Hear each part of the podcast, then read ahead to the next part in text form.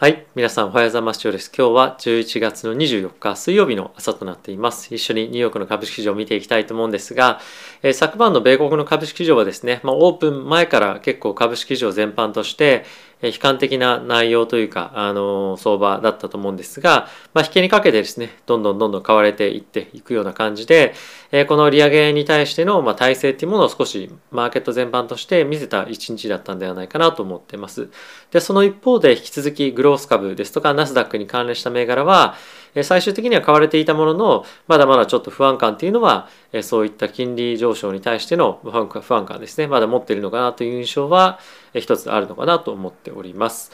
え後ほどちょっと詳しく見ていきたいと思うんですが、引き続きですね、あの原油の銘柄というか、あの原油高っていうのが、続いていくのかどうかっていうところが、焦点になっているつまり、まあ、今後物価が継続して上がっていくのか利上げがいつ行われるのかどれぐらいのスピードで行われるのか、まあ、これが非常に焦点になっている一方で、まあ、本来的にであればコロナの状況が世界的世界的なコロナの状況がま発端ではあるので、まあ、もっとそこに対して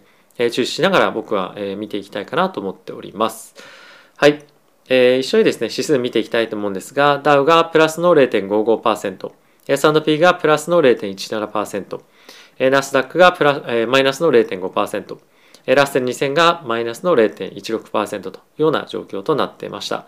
米国の10年債の金利なんですけれども、5ベース上昇して1.68というような推移で動いていました。はい。あとはですね、ドル円なんですけれども、115円抜けてきて115.14というところで、現在、推移をしております。まあちょっと円安が継続して進んでますけれども、まあ、このトレンドをしばらく続いていきそうな感じかなと僕は思っています。はい、まあここが動いたところであの何かするっていうわけでは僕正直ないんですけれども、あの大きくドル円相場がまあ崩れて110円、110円割れるとかっていうのはないと思うので、あのまあその観点からも継続して安心して、米国株式上投資していけるんじゃないかなと思っております。はい。で、え、ちょっとですね、いくつか相場の中で気になるポイントを見ていきたいと思うんですが、え、今ですね、やっぱりこの2年の金利、一旦ちょっとビヨーンとこれ伸びてますけれども、え、この0.6、えー、パーセントぐらいのところまでまた上がってきてますが、まあ、この辺りは継続して、えー、ちょっとまあ上値と、上値って言ったらおかしいですね。あの上昇がちょっと意識されるような展開が、えー、しばらく続いていくんではないかなと思う一方で、まあ、より注視して見ていきたいのは、えー、この10年債の、えー、取引のレンジかなと思ってます。このやっぱり1.68っていうところに今いますけれども、この1点また7近辺抜けてくると、まあ、さらに金利上昇というところが、えー、加速するんじゃないかっていうような見方強もあると思いますし、マーケットが、まあ、より悲観モードにあの短期的に入る可能性もあるので、まあ、この辺りはですね、少し気をつけておきたいポイントかなと思ってます。まあ、あまり2年の金利が上がったところで、10年の金利がそんなにどんどんどんどん上がっていかないようであれば、まあ、あまり心配する必要は、まあ、全然ないかなと思いますし、まあ、金利はあの上がっていく方向で、まずは2%ぐらいまで行くんじゃないかって、まあ、来年ですね、思ってるので、まあ、あんまりその、急速に上がっていかない限りは、まあ、僕は金利上昇あんまり心配してないかなと思っています。で、あとは注目しておきたいポイント一つなんですけれども、えニュースでも詳しく触れるんですが、え米国の原油の価格がまた上がり始めています。で、これ一応戦略的備蓄の放出というところをですね、アメリカをはじめとした主要各国を行うんですが、まあ、これまたですね、あの EUAE の方々、まあ、産油国の人たちと結構揉めていて、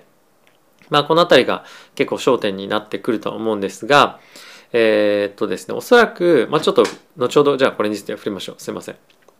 はい、あとはですね、あのちょっとやっぱりそういった物価高っていうところが意識されているポイントもあるのか、またビットコインの上昇っていうのがあの結構目立ってるかなと思います。まあ、引き続きレンジではあるものの、あのここで反発してきてるっていうのは、やっぱりビットコインイコールインフレヘッジできるみたいなやっぱ印象っていうのが、まあ、つきやすいと思うので、この辺りについては今後の値動き注目したいですね。まあ、あとはイーサも非常に強くえ推進推進してきていてやはりこのマーケットその仮想通貨のマーケットの今の牽引役っていうのはイーサなのかなというのをあの強く意識させられるような一日の相場だったかと思っております。はい。で、ここからちょっとニュース見ていきたいと思うんですが、えー、まずはウォール・ストリート・ジャーナルの方から見ていきたいと思います。はい。で、米国がですね、えー、世界各国、まあ、日本も含む各国と、えー、備蓄をしている、原油のですね放出を、まあ、現在行うということが、え、まあ正式に発表されてました。で、え、これを受けてなんですけれども UAE をはじめとする、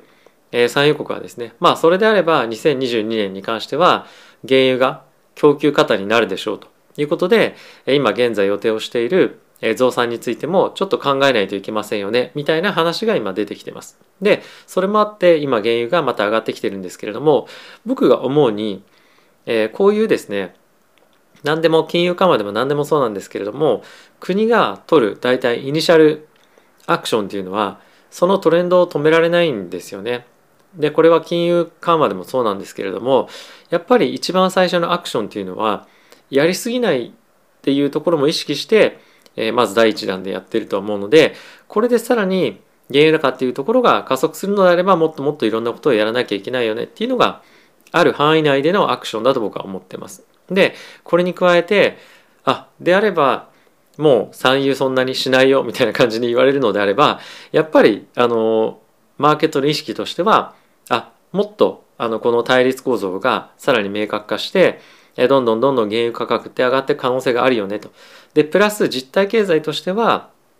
今やっぱり回復してってるので、経済のアクティビティっていうのが。なのでやっぱり2022年に関しては、需要が高まっていくっていうのが、まあの、あの通常の今予想だと思うので、えそういったことを考えると、まあ、今ちょっとマーケット原油、えー、が下がってきていてかつ原油株ディップ下がってきてますけれども、まあ、ちょっともしかすると今短期的に入る意味ではいい銘柄かもしれないなっていうのはちょっと思ってはいました。まあ、いずれにせよですね、えー、この辺り引き続き、えー、揉め続けると思いますので、え、注目していきたいポイントの一つかなと思っております。はい。あとはですね、米国の方で引き続きバイデン大統領が主導していますワクチンの義務化というところが非常にまた焦点になっていて、さらにですね、一旦ちょっと裁判所の方で否決されたんですけれども、もう一旦、えー、裁判所に対して、あの、まあ、の、なんですか、アピールっていうんですけれども、ま、上告っていうんですかね。それをバイデン政権がしました。で、まあ、これはその、さっきも言ったみたいに、ワクチンの義務化っていうところがフォーカスすごいされていて本当であればそのワクチンの義務化もしくはテストの義務化なんですよね。なのでまあそこまで考慮された上で、えー、うまく伝えられたりするともう少し違ったのかなとは思う一方でまあこれが今回再アピールあの上告したことによって、えー、さらにまた否決されたりとかしていくことでバイデン大統領の支持率っていうのはどんどんどんどん落ちていくんじゃないかなと思うのでやはり来年に向けて非常に厳しい立場が、えー、まあ、待っているバイデン大統領今度今後どうしていくのかなっていうのが本当にあの見ものではあるんですけれどもより来年に関してはアメリカの政治にコントロールが効かなくなっていく中でどのような舵取りを取れるのかでアメリカ経済はどうしていくのかどうなっていくのかっていうのはちょっと不透明感が、えー、一部あの見られるようなタイミングっていうのもあるのかなと思ってます。特に、えー、予算関連のかなりちょっと先月9月ぐらいですかね揉めましたけれどもそういったことがさらに今後揉めるタイミングっていうのは出てくると思いますし、まあ、ちょっと予期せぬ事態とかっていうのもある可能性もあるのでそういったまイベントにはですねより気をつけないといけないなと思ってはいます。あの本質的にはそんなに問題にはならないと思うんですがマーケットがやはりえ嫌がる、まあ、不透明性っていうところがあのそのあたりの問題では出てくると思うので、え気をつけていきたいイベントかなと思っております。まあ、気をつけたいっていうのはやっぱ老媒売りしないっていうところを気をつけたいっていうところではあるんですが。はい。で、え、次、ブルンバーグ行ってみたいと思うんですが、え、ブルンバーグのまずニュースでちょっと見たいのがですね、え、このブラックロックがですね、Time to buy China っていうことを言い始めました。で、これブラックロックだけじゃなくて、ちょっと後ほどもご紹介するんですが、えー、もう中国株引き続き、あの、いい加減安いでしょうと。もう大体ある、ある程度そこが見えてきていて、資金が徐々に、えー、もう入ってると思うんですけど、彼らの資金は。あの、今後こういったところを買っていくべきなんじゃないかっていうのが徐々に出てきています。で、プラスブラックロックに加えて、ゴールドマンも同じようなことを言っていて、2022年に向けて4つのアジア株を、えー、注目した方がいいですよと。で、まあこれアジア株というふうに、ま、言ってはいますけれども、ほとんど中国なんですよね。で、どういったところかっていうと、えー、テンセント、アリババ、えー、リオートっていうところが、えー、ある。で、プラス皆さんがご存知のところで言うと、えー、ウーシー、バイオロジーですね。まあ、このあたり非常に人気の高い銘柄で結構マーケットからも注目されてるんですが、まあ、来年に向けて中国の株式市場が戻ってくるというところでこの辺りが期待されているというのが名前としても挙げられていましたやっぱりブラックロックが言ったりとかゴールドマンがまあこういった発言をすると結構やっぱりマーケットインパクトあると思うのでインドから中国へみたいなですね流れがもしかするとここから加速してくる可能性もあるんじゃないかなと思っております。はい。で、え今 EU の方で非常に感染拡大がどんどんしてますけれども、えドイツがですね、成人向けにえメルクのコロナの、ま傾向のあの飲み薬っていうのを、ま発表しますと。まあ、今後のあの見解をですね、発表しますということを言っていました。で、まあこの内容なんですけれども、数週間以内にえ見解を示す可能性があるって言ってるだけなんで、まだ正式にはわからないんですが、えー、おそらく、まあ、年内に、えー、この辺りの、まあ、経口薬っていうのが、まあ、使えるようになるんじゃないかというように、今のところは考えられています。まあ、いずれにせよ年明けには、この辺りはですね、使えるようにはなってくると思うんですが、やはり今、ワクチンだけじゃもう対応できないよねというのが、えー、かなりコンセンサスになってきていて、えー、ヨーロッパの本当に今厳しい状況になってると。で、えサイロックダウンなんかっていうのも現在検討されているというう話出てますが、まあ、そんなにマーケットとして警戒感っていうのがまだまだないというか現実味がないというのが、ね、今のところのあのまあ、なんていうんですか反応かなと思ってます。で、えー、当然これがですねアメリカに来るなんていうことはまだまだ織り込まれていないんですけれども、まあ、そういったところのリスクも、えー、注意をしておかなければいけないかなと思っています。で、えー、そんな中じゃあ単純にワークフロムホーム銘柄戻ればいいかっていうと今おそらくそんな感じの動きではないので、まあ、どこに戻るかっていうのはしっかり考えておくべきでそれの一つの選択肢としてやはり EV だったりとかっていうところは、え欠かせないような銘柄になってくるんじゃないかなと思っております。はい、あとはですね、まあ、コロナ関係で言うと、えー、オーストリアですねが全土でロックダウンを開始をしましたよと。やはりこの辺りはオーストリアが全土でロックダウンしてるってことはおそらくその周辺国っていうのも同じような状況になってると思うんですよね。でこちらでもあります通りあのワクチンパスポートちゃんと見せたりとかっていうのがかなり厳しく今後は、まあ、あのヨーロッパの方ではチェックされていくと思いますので本格的に。あのまあポストコロナとかっていう話題ではなくなってきているので、えー、注視していきたいと思いますし、まあ、あとはやはり本当にえー、て言うんですかねあのこういった前みたいな状況に戻るのかあのそうなった時にじゃあまた国が経済を支えるために債券発行して、えー、下支えするようにお金配れるのかっていうとちょっと結構疑問ですね少し前にツイッターでもお伝えをしたんですけれどもえこういった問題が起こってくることによって政府がより支援をしなければいけない特に失業者っていうのがまた増えてきた場合もしくは小さいスモールビジネスが立ち行かなくなってきた場合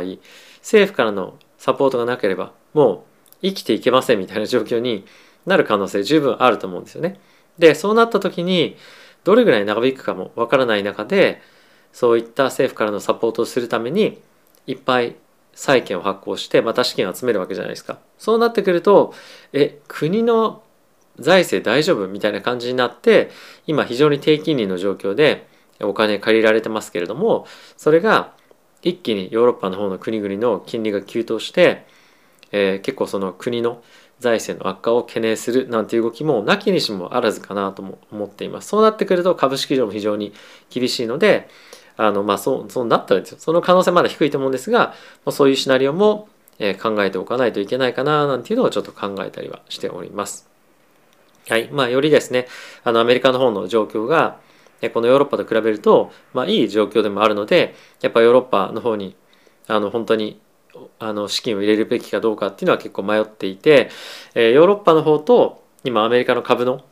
あのパフォーマンスの開きっていうのがこれまでの最大ぐらいに今開いてるらしいんですよね。なのでやっぱりヨーロッパから資金が逃げてるっていうのは、え、事実として、え、ま、現在ある中アメリカで本当に